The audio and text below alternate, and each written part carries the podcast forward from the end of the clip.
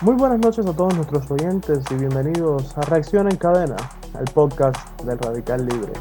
Hoy, como es costumbre, continuaremos hablando de ciencia, específicamente sobre los productos naturales y sus potencialidades. Para ello contamos con la presencia del doctor Francisco Colman Chao, profesor titular jubilado de la Universidad de La Habana y director fundador del Centro de Estudios de Productos Naturales de la Facultad de Química de la propia universidad. Con ustedes, a nombre de nuestro colectivo, les saluda Juan Pablo Figueroa Macías.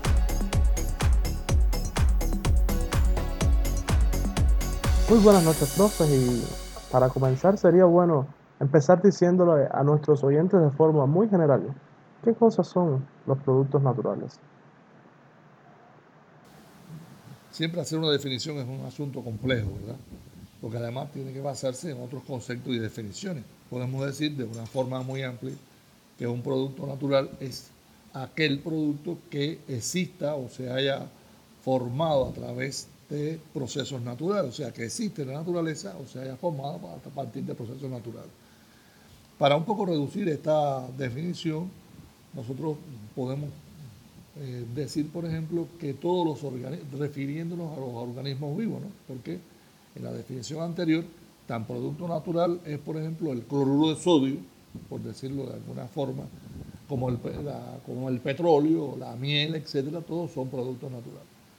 Eh, en general hay muchas investigaciones realizadas en ambos campos, en campos de productos naturales que están, están directamente relacionados con procesos de organismos vivos y los demás productos, pudiéramos decir, de compuestos o sustancias de tipo inorgánico. En este primer caso podemos eh, primero tener en cuenta lo siguiente. ¿eh?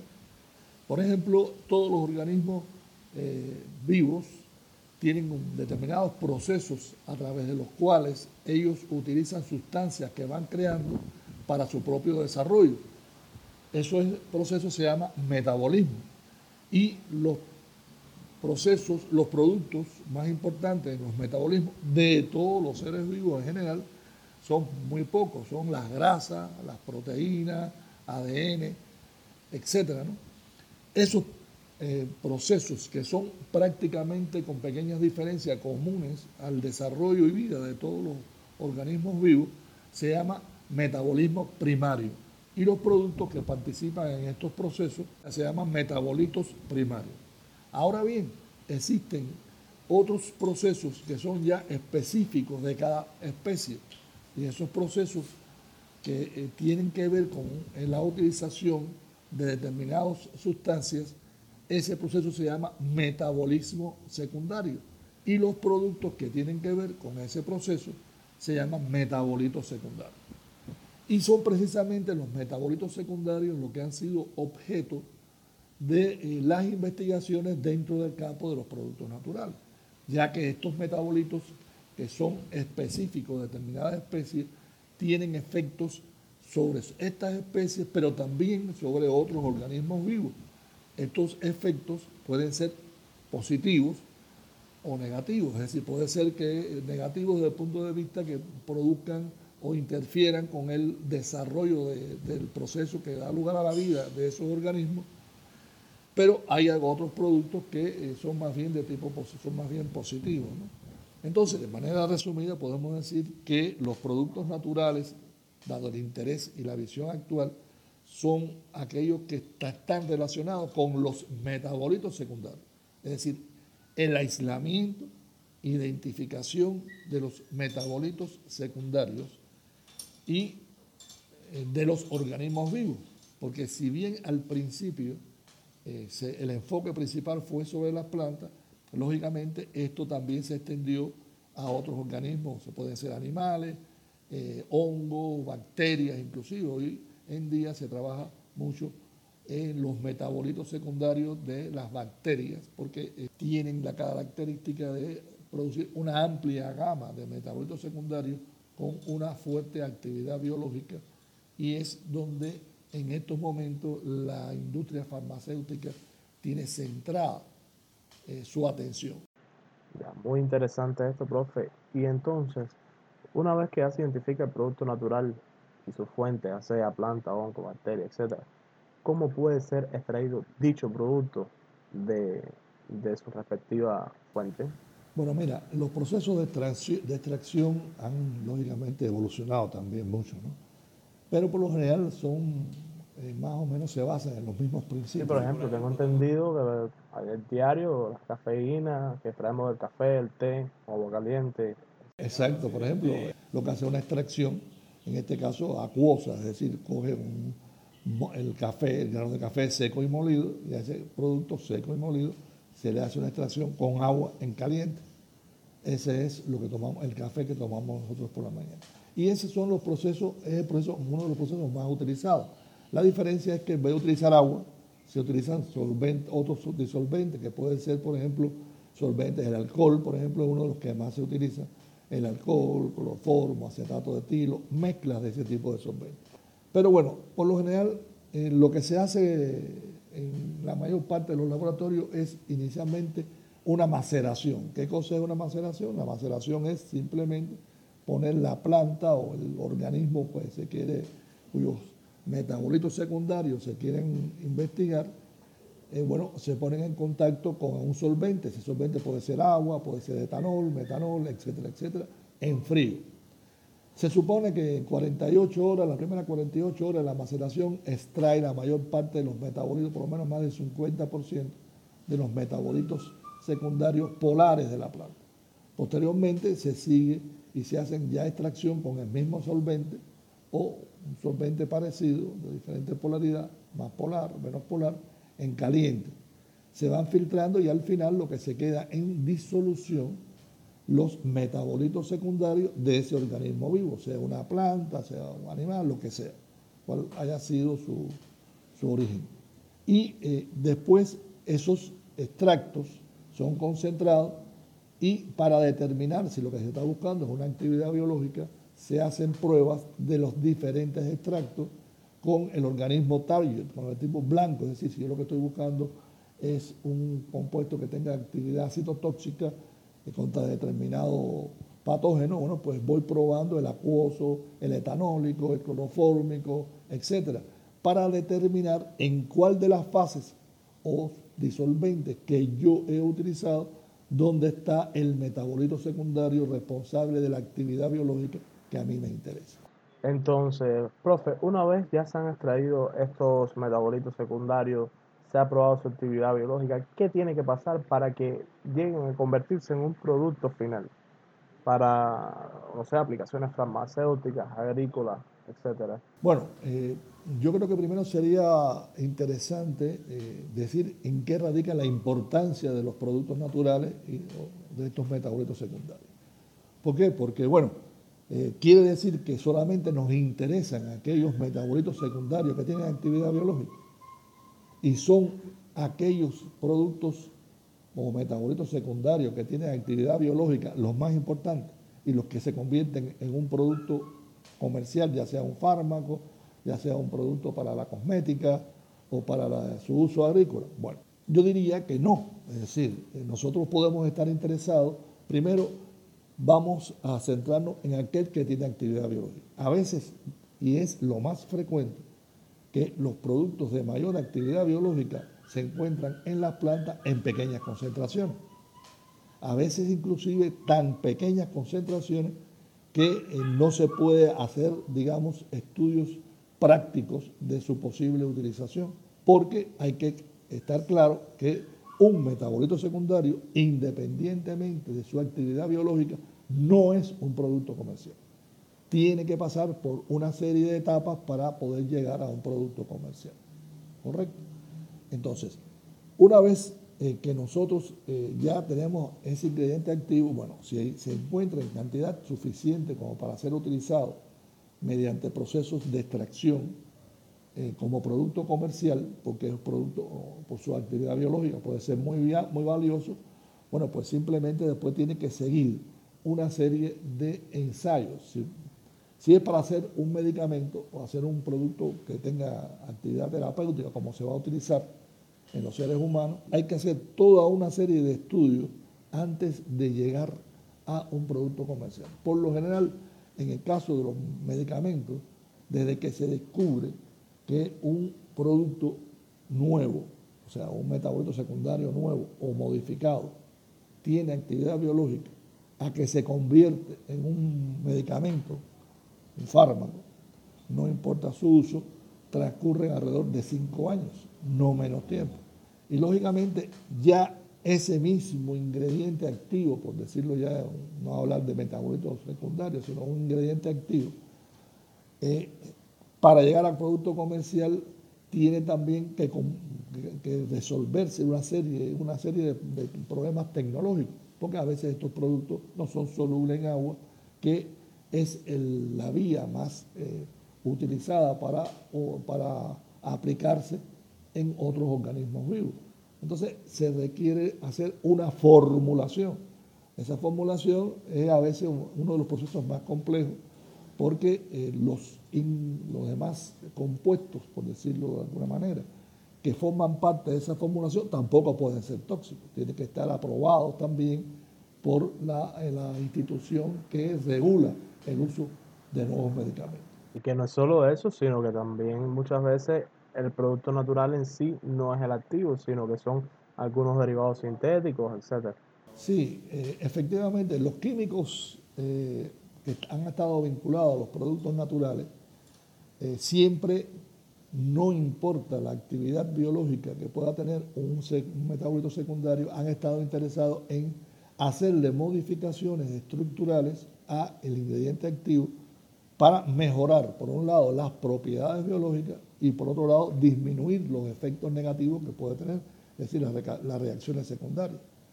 ¿Está claro?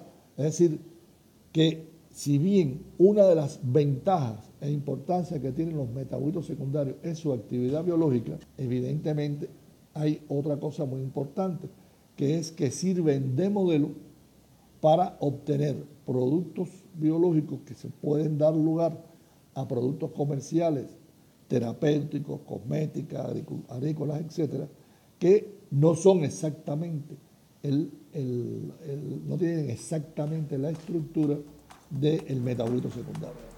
Bueno, profe, le propongo hacer ahora una pausa muy breve. Enseguida volvemos.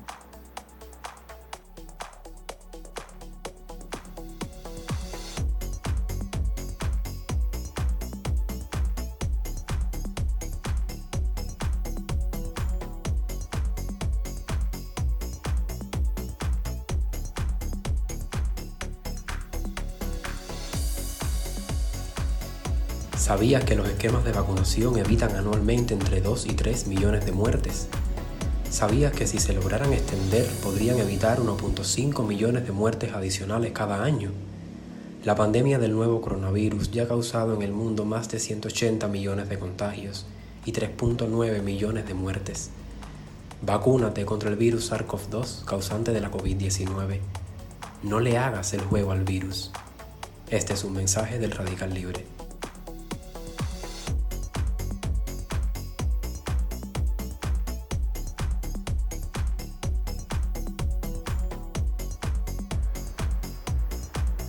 Bueno, y después de nuestro mensaje bien público, continuamos con nuestro podcast, Reacción en Cadena, hablando hoy sobre los productos naturales y sus potencialidades, con nuestro invitado, el doctor Francisco Paul Manchado, de la Universidad de La Habana.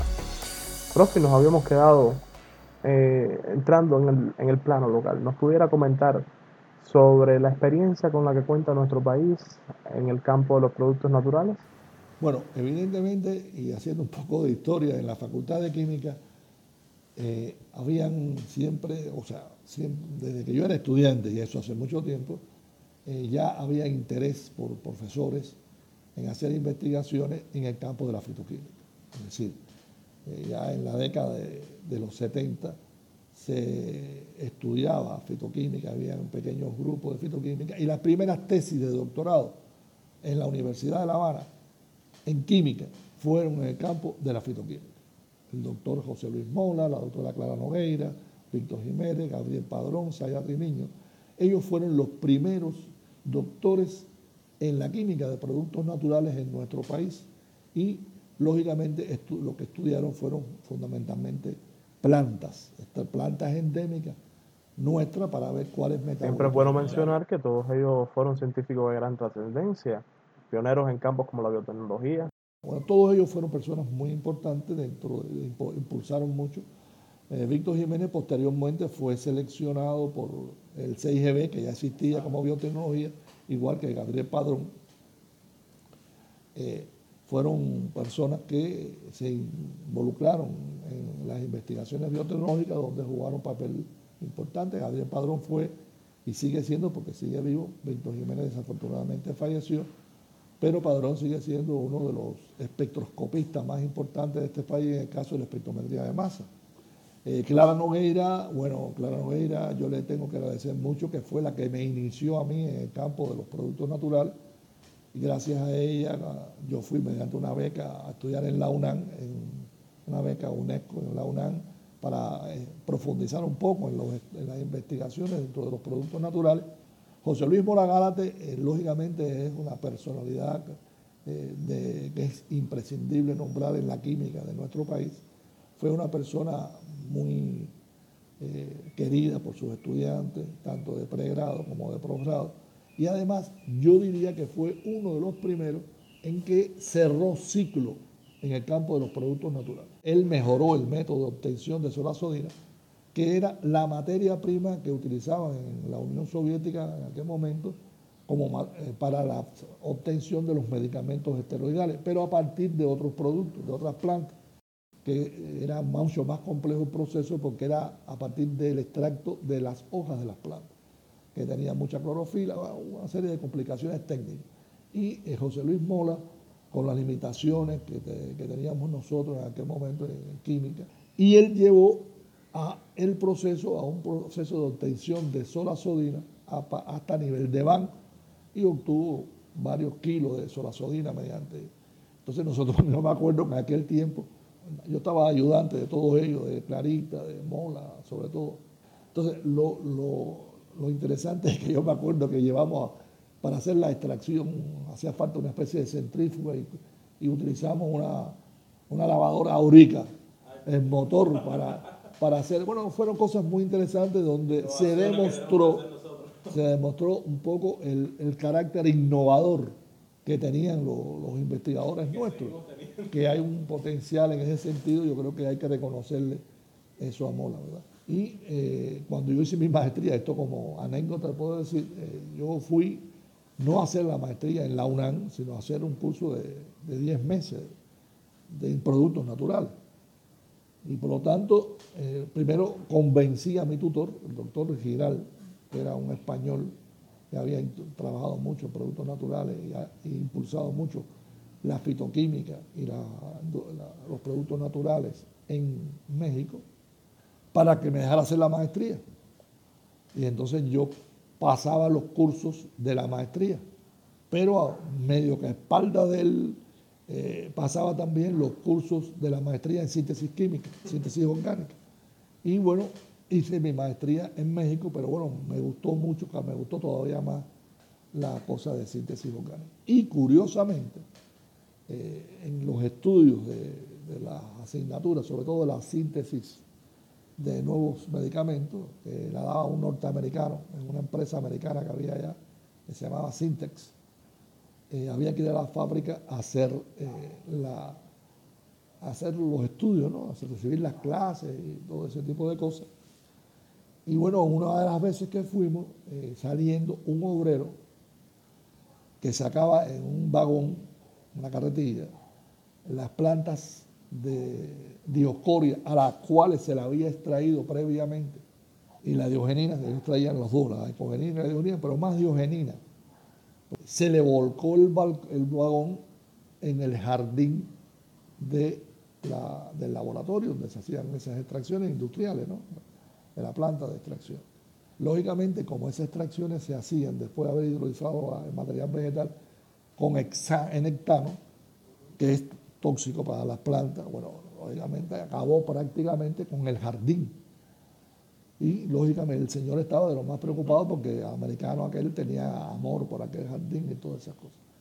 Estas clases nosotros íbamos a recibirlas ya una vez por semana. Y bueno, como curiosidad, cada vez que íbamos le echábamos un vistazo al jardín, lo veíamos al principio que se estaba secando y ya nos imaginábamos que el señor aquel no trabajaba en la, en la planta. Pero como a la tercera semana nosotros vimos que el jardín estaba como volviendo, estaba otra vez reverdeciendo, recuperándose y todas esas cosas. Y le preguntamos al jardinero, ¿qué, qué estaban haciendo? dice, no, no, el señor estaba tan disgustado que, que nos olvidáramos de eso, que no lo tocáramos y nosotros no estamos esperando un poco que se evapore todo, que la tierra, vamos y la sacamos para poner tierra nueva y todas esas cosas. Pero miren, se está poniendo otra vez, se está recuperando el, el de eso. Y antes del examen que tuvimos que ir a hacer en esa empresa, ya el jardín estaba de nuevo recuperado. Estaba como, no solamente como si no hubiera pasado nada, sino que estaba mejor que el resto de las plantas donde no había nada. Entonces dije, bueno, que, es raro, ¿no? Y en esa época, más o menos, se descubre el brasinosteroide, que era la brasinólida. Los brasinosteroides posteriormente fueron eh, considerados como la sexta clase de fitohormonas. Es decir, ya eso fue, la eso fue a finales de, de principios de los 80, interesante, pero ahí surgió mi interés en el tema de los brasinosteroides, y aunque fue a principios de los 80, eh, cuando todavía apenas habían uno o dos brasinosteroides descubiertos, eh, no lo pude, digamos, canalizar hasta principios de los 90, después que había defendido mi doctorado. Eh, bueno, como tú ves, esto es una, te lo pongo un poco como anécdota, pero también es un ejemplo. A veces uno ve un efecto negativo, la curiosidad que es propia de todos los científicos, lo lleva a averiguar, bueno, pero ¿qué pasó? ¿Y por qué pasó? Estando en Alemania, lógicamente, el profesor Adam, que fue mi tutor, persona muy querida, que vino aquí a Cuba, muy progresista, eh, quería que yo trabajara en fitoquímica y quería inclusive que yo fuera como una especie de, de vínculo entre los dos países, que yo creara en la universidad una institución, yo le dije que habían ya en Cuba, existían grupos de productos naturales, estaba el nuestro que existía, que yo no era el jefe tampoco, existía uno en la, en la Facultad de Farmacia, un grupo muy bueno también en fitoquímica, eran, por decirlo de alguna manera, los dos grupos más importantes en fitoquímica o en productos naturales que había en Cuba, el de la, el de la Facultad de Farmacia y la nuestra. Pero yo seguía pensando en la química. Yo traté, hice lo imposible por convencer a Adam, mi tutor, para darle un cierto eh, perfil a la, tesis de, grado, pero él quería de todas formas la fitoquímica, la fitoquímica, porque él era fitoquímico, aunque había trabajado en síntesis. Y yo, lógicamente, aprovechando los recursos que me daba el Instituto de Biochemia de Franzen de Alemania, empecé a hacer mi penino en síntesis. Un poco escondido ahí, yo me quedaba a trabajar hasta las 10, 11 de la noche. Y al final, cuando ya tenía escrita mi tesis de doctorado, le enseñé a él que yo había hecho algunas cosas. Él al principio se molestó un poco, pero yo le mostré eh, la síntesis de un producto a partir de un esteroide que era el más abundante que tenía mi planta, la diogenina, que yo lo había aislado y que había hecho variaciones estructurales de los metabolitos secundarios buscando similitud con eh, los racionesteroides. Y él, bueno, lógicamente como una persona muy rigurosa, me dijo que sí, que eso era muy bonito, pero que eso no iba a tener actividad biológica, evidentemente, porque estaba, eh, por los japoneses habían ya hecho estudios de relación estructura-actividad. Entonces, en definitiva, no lo pude incluir en mi tesis, bueno, eh, defendí mi tesis en producto natural y lo que hice fue, eh, con más diogenina que tenía, hice más cantidad de ese producto porque en aquel tiempo, en aquel tiempo la brasinólida, un gramo de brasinólida costaba 10 mil dólares. Es decir, imagínate tú, aquello era imposible. Entonces, además era un problema para nosotros aquí en Cuba porque para poder probar la actividad biológica de los, teníamos que tener patrones, ¿verdad? Entonces, nuestra primera intención fue sintetizar esteroides naturales aquí. Y para ello lo hicimos a partir del estigmasterol que se obtiene de la cera de la caña de azúcar. O sea, la cera de la caña tiene un... Y bueno, obtuvimos de esta forma eh, algunos productos. Ahí yo empecé a dirigir mi primer doctorado a Esther Alonso. Entonces, eh, obtuvimos algunos conseguimos también para llegar a, comprobar la estructura, porque entonces, bueno, eh, se le consiguió una beca, yo fui al primer simposio de esteroides, ahí vi a una serie de personalidades y le conseguí una beca a Esther para tres meses en China. Y bueno, de ahí obtuvimos al final de que sí eran los productos que nosotros pensábamos y lo utilizamos como materia prima para, o sea, como, como muestra, como patrones para la actividad biológica. Eh, y dio la casualidad que uno de los que el profesorado decía que no tenía actividad biológica, dio actividad biológica y yo lógicamente todavía no lo había obtenido cuando le a mandar un fax, porque en aquel tiempo no había correo electrónico, o un fax diciendo, siento comunicarle que el producto tal sí tiene actividad como brazo asteroide. Y lo otro es que también, bueno, fue, tuvimos la suerte de que uno de los análogos de brazo asteroide que nosotros obtuvimos tuviese una actividad biológica a nivel de campo eh, similar a los asteroides naturales. Y esto es otra cosa que hay que tener en cuenta a la hora de, de buscar un efecto, digamos, comercial en un producto. Porque las pruebas, todas las pruebas que se hicieron en Alemania de este producto que hoy es conocido como Biobras 16, el ingrediente activo, que es el DI31, dieron negativo. Todas las pruebas que se hicieron en el laboratorio de Brasil asteroide daba que no tenía actividad. Y, en eso se basó el profesor risueñamente en uno de los despachos. Me dijo, ves, no tiene actividad biológica. Pero los cabezones, bueno, yo creo que una mezcla entre eh, lo que es los cubanos, que somos una mezcla de, españoles, que somos tosudos, cabezones, eh, tercos. Yo dije, bueno, está bien, pero no la tiene, yo la quiero probar a nivel de campo y la probamos a nivel de campo con el INIFAT y sí dio resultados. Eh, después nosotros tropezamos con eso que te dije del proceso que tiene que hacerse para convertir un ingrediente activo, ya sea sintético o natural, en un producto comercial. Es muy difícil cambiar la mentalidad de la gente. La universidad no estaba hecha para vender, pero yo le decía, pero necesita dinero, porque además te estoy hablando de que cuando salió el Bioras no había a nivel internacional ningún producto comercial con brazo.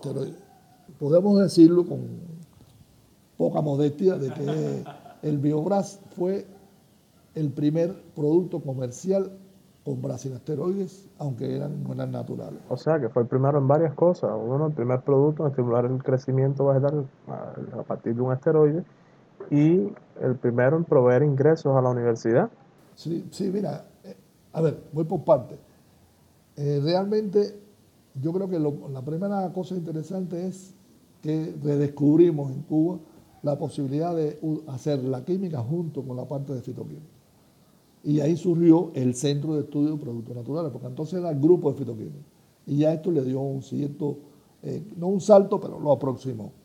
Posteriormente eh, logré a nivel de la Academia de Ciencias hacer un programa sobre Brasil asteroides. Ahora, eh, en la práctica eh, era difícil cómo se iba a comercializar algo, porque para tú comercializar algo después que tú demuestras que es inocuo y que tiene actividad biológica, tiene que aprobarse en toda una serie de, leyes, etcétera, reglamentos a nivel internacional para aplicarlo en otros países. Y todo, lógicamente, se guiaban por el reglamento de los Estados Unidos, ¿no? Pero es que no existía cómo se iba a utilizar, qué hacía falta, para qué ensayos hacían falta para que un brazo de pudiera utilizarse en la agricultura. No existía. Entonces había que hacer las regulaciones para eso. Entonces, como no existía, lo consideraba un pesticida, porque era una fitohormona. Y, como tú sabes, los, los estudios de los pesticidas son costosos y demorado. Y sin contar la mala fama que tienen por todo esto de las cuestiones ambientales y tal. Sí, no, entonces tú decirle que no, fulano tiene la aprobación de pesticida, era un problema. Entonces, como no había tampoco información de cuáles eran las dosis, los momentos de aplicación, la presencia nuestra y de las personas del INCA era muy importante.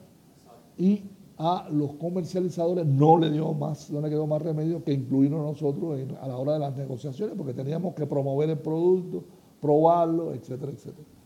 Y entonces también hicimos algo nuevo, que fue el registro de Brasil asteroides. Aquí en Cuba, por lo menos, eh, que fue, era más riguroso que lo que nos pedían en otros países. Bueno, eso fue un problema, pero por fin logramos que se aprobara todo ese tipo.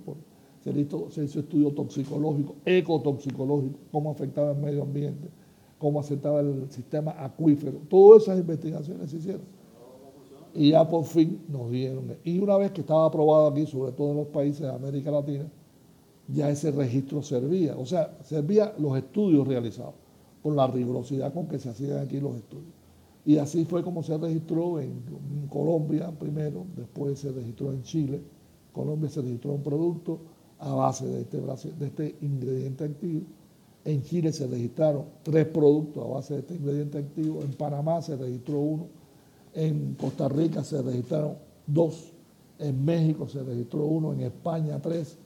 En Ucrania se registró uno. Es decir, este, este eh, producto a base de este ingrediente activo se registraron en diferentes países asiáticos, europeos y de América del Norte. Bueno, profe, ¿y de qué año estamos hablando aquí más o menos? De los 90 hasta 2000 más o menos, 2000 al principio de 2000. Entonces, ¿cuál es la actualidad del Biobra? ¿Cuál usted considera que son los principales retos dentro, del campo? El campo de los productos naturales es muy amplio y yo no soy un experto natural en, ese tipo de, cosas. Yo te digo, por lo que te puedo decir de manera general, es que eh, los avances en la química, la química combinatoria, los avances en biotecnología, los nuevos avances que está habiendo en la nanotecnología, lógicamente hacen que eh, no en los próximos 10 años los resultados obtenidos van a ser enormes en beneficio de la humanidad. No solamente en la cosa terapéutica, o sea, la esfera terapéutica, que es donde más esfuerzo se hace, porque lógicamente es lo más rentable y lo más importante para el ser humano, también en la cosmética y sobre todo en la agricultura. Porque es muy interesante que esos nuevos métodos, que muchas veces son costosos, pero todavía rentables, para lograr un producto con efectos terapéuticos, no son aplicables a la agricultura. A la agricultura tiene que ser algo que tenga un efecto importante, pero que no sea costoso su proceso de obtención. Yo te decía que esto de la rentabilidad, por lo tanto, es algo que define mucho las cosas. Pero nosotros tenemos que utilizar nuestros recursos de una forma racional, buscar la forma de que cada vez nuestras investigaciones sean más innovadoras desde el punto de vista social, productivo, que desde el punto de vista científico. En nuestro caso, en Cuba existe lógicamente un potencial científico enorme, gracias a Fidel, y lo ha demostrado ahora con la vacuna. En el caso de, de nuestro laboratorio, podemos decir así, porque yo aunque me, pensioné en el 2010, sigo considerando que el centro es parte de mi vida.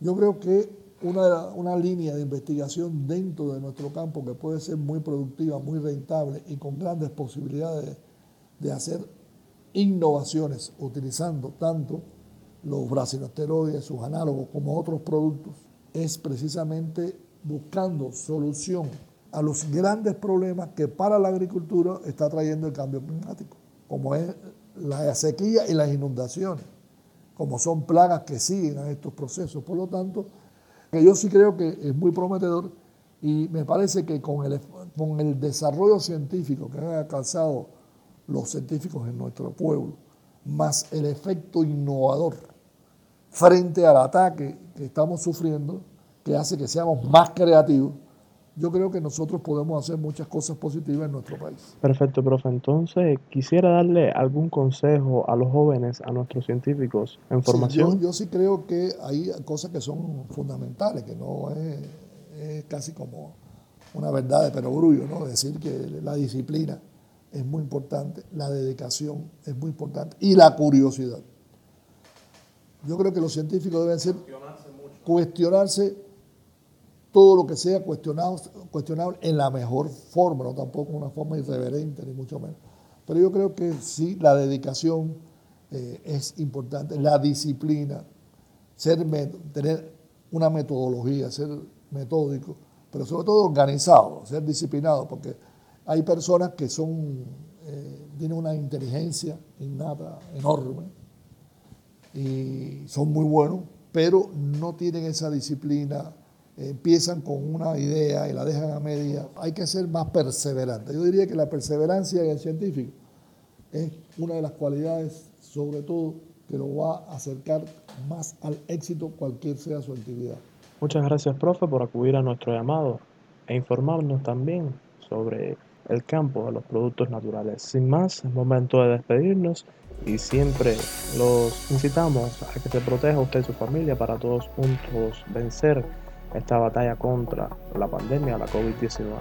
Ha sido Reacción en Cadena, un podcast del Radical Libre.